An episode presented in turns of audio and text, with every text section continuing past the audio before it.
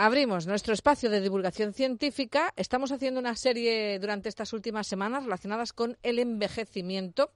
Yo creo que es algo que nos hemos planteado mucho ahora con todo esto de la vacunación masiva y me toca mi turno de edad y los mayores primero y a mí cuando me toca, los de los 50, los de los 40. Sergio Escamilla, ¿cómo estás? Muy buenas. Muy bien, aquí envejeciendo. Ni te han vacunado ni te y se espera que tardes, ¿no? O a lo mejor los, profesores, universitarios os han vacunado. No, no, no, no. No, no, no, en principio no. Yo tengo 24 años, así que todavía me queda. Te queda, y eso que sois ahora los grupos de riesgo, ¿eh? Sí. Bueno, eh, Sergio, vamos a recordar a los oyentes, eres biotecnólogo y estás haciendo el doctorado en el Instituto de Neurociencias de la Universidad Miguel Hernández sobre el Alzheimer, que tiene mucho que ver con todo esto que estamos hablando. Exacto. Del envejecimiento. Bueno, pues estuvimos contando las diversas teorías que hay del envejecimiento y qué es el envejecimiento, ¿vale? Me acuerdo que tenía mucho que ver la reproducción en todo esto, ¿vale? Y te dejé en el aire varias preguntas que tenemos resolviendo poco a poco. De, mm, hablábamos del envejecimiento por especies y además nos desvelabas que hay mm, seres vivos que nunca envejecen. Exacto, como, los platelmintos, por ejemplo. Las bacterias y todo eso. Pero bueno, eh, y te dejé en el aire preguntas de entonces, pues eso, hasta dónde llegaremos nosotros, eh, etcétera, etcétera, y qué pasa con los hombres. Pero vamos primero a ver quien investiga el envejecimiento, ¿qué investiga? ¿Cómo se investiga el envejecimiento? Exactamente. Vamos a ver un poco qué líneas de investigación existen dentro del campo de la investigación sobre envejecimiento. Venga. Bueno, pues una de las líneas más, más interesantes es la progeria o síndromes progeroides. ¿Esto qué es? Son enfermedades humanas poco frecuentes de origen genético en las que los pacientes desarrollan de forma precoz y exacerbada características asociadas al envejecimiento normal como son el retraso en, el crecimiento, la alopecia o los problemas cardiovasculares. No tiene nada que ver con lo de la, la increíble historia de Benjamin Button. Más bien al contrario. contrario. Envejece muy rápido. Uno es el síndrome de Werner, que, hay una incidencia de uno de cada 200.000 casos y tienen una esperanza de vida en nacer de menos de 50 años. Y luego está el síndrome de Hutchinson-Gilford, que hay uno de cada un millón de casos, esto ya son muy, muy poquitos, y tienen una esperanza de vida en nacer de menos de 20 años. Y mm. si, bueno, eh, si miráis las imágenes en Google, ponéis en Google progeria, veréis que los individuos, las personas, tienen aspectos de ancianos, de muy, muy ancianos. A lo mejor tienen cinco nacen años. Con, con este, este problema que estamos hablando, esta enfermedad, y les provoca envejecimiento. envejecimiento. Y entonces una manera de estudiar el envejecimiento en general es estudiar la enfermedad. Exactamente. ¿Por qué estas personas envejecen?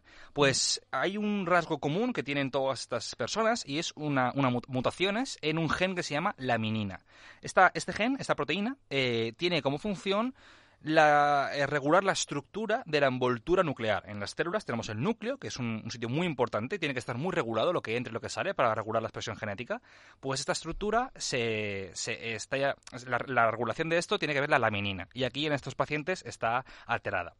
Pues como sabemos el gen, podemos coger este gen y inducir este tipo de mutación en ratones. Mm. Vemos que estos ratones, eh, modelos de progeria, tienen el pelaje muy gris, muy jóvenes, tienen una mortalidad muy alta, tienen una esperanza de vida muy, muy baja.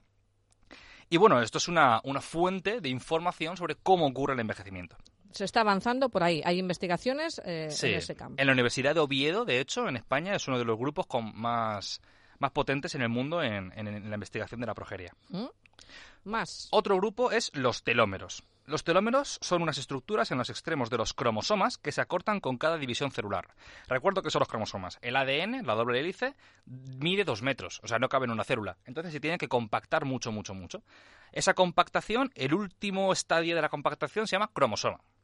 Vale, pues estos cromosomas tienen en los extremos unas estructuras cuya función es simplemente acortarse en cada división celular.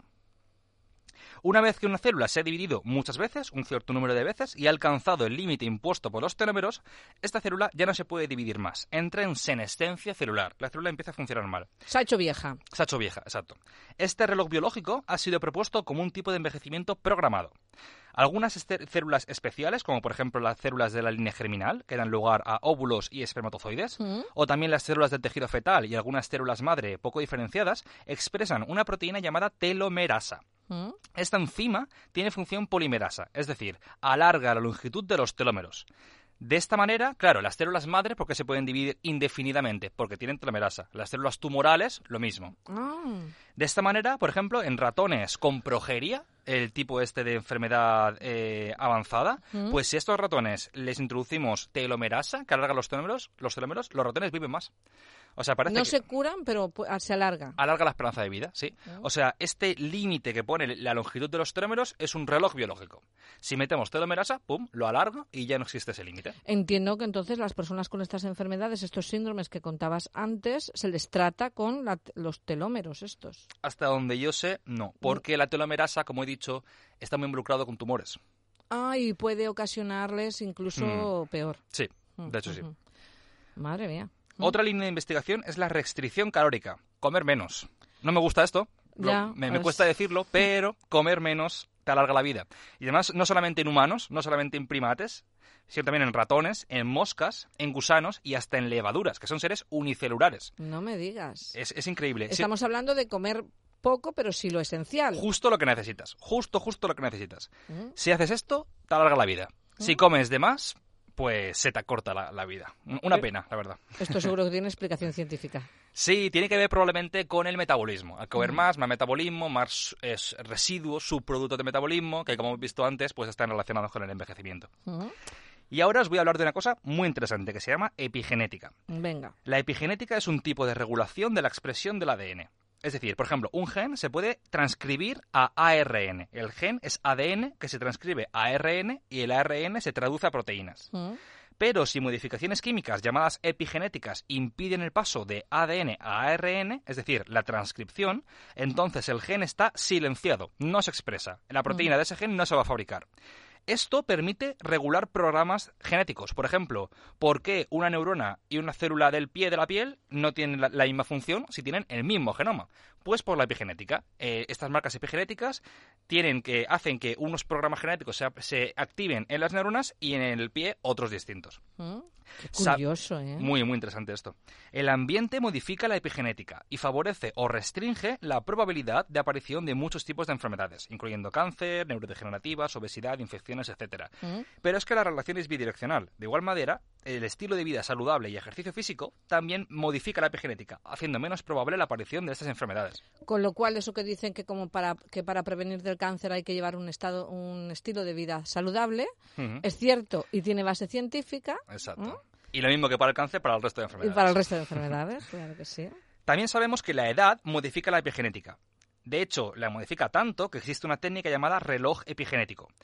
Esta técnica predice con precisión la edad de una persona analizando su patrón de marcas epigenéticas, en concreto la metilación del ADN. Mm. Es decir, si yo veo un, un mapa, de, eh, un, un análisis de, de la metilación del ADN, sé la edad que tienes.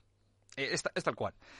Pero ¿qué pasa? Que si las personas, por ejemplo, yo eh, cogemos a una persona con 80 años, miramos su reloj epigenético y pone que tiene 90 años. Uy, pues esta persona probablemente tenga más predisposición a, muchas enfermedades. La persona está peor, porque biológicamente está más mayor que su edad cronológica. la edad cronológica. Ah. Pero si tenemos una persona de 80 años, le miramos su edad epigenética y tiene 60 años, esa persona va a estar de lujo.